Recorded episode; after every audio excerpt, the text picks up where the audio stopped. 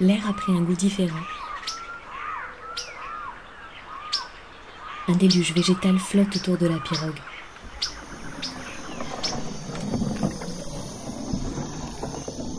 Tout me fascine. Le chant des singes, la force de la rivière, et surtout Achilles, le braconnier repenti avec qui je voyage. On s'apprivoise. Je lui raconte les mers du Nord, il me décrit les chamans, les génies, les combats lunaires, les mots de la forêt.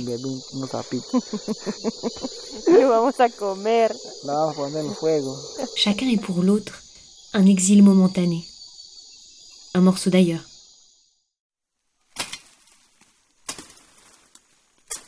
Achilles m'entraîne à travers la jungle, sculptant un passage à grands coups de machette. Il me montre des perroquets aux couleurs vives et des serpents lovés entre les arbres. Il tranche une liane pour m'y faire boire une eau tiède et sucrée. Et surtout, Achilles, il raconte.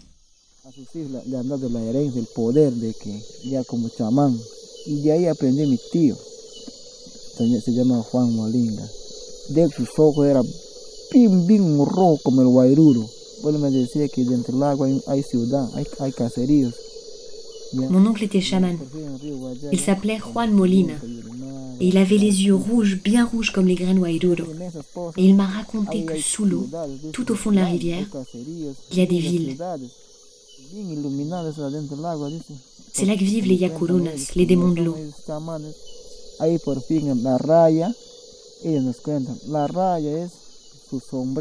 Ils portent des raies en guise de chapeau et des carachamas comme chaussures.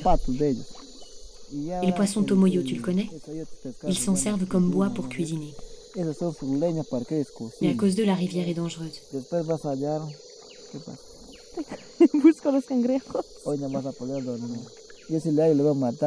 Voy. No, no mates a mi cangrejo. Te estoy anticipando, estoy diciéndote. Te va a parar dándote miedo, pues. Nah, me dio susto. Tú también a veces me asustas y no por eso te mato. ¿Cuándo te asusto? Cuando me dijiste no te muevas.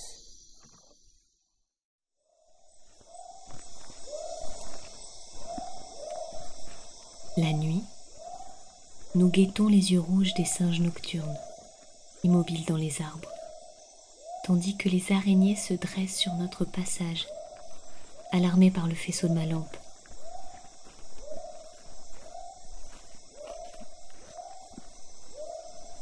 Nous montons le campement. Deux moustiquaires sous une bâche et une bougie.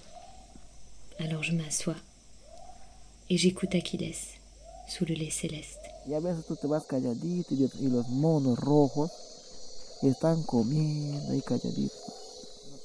Sa voix se mêle à la flamme de la bougie. Ensemble, elles dessinent le perceptible, tandis que la nuit s'empare du reste.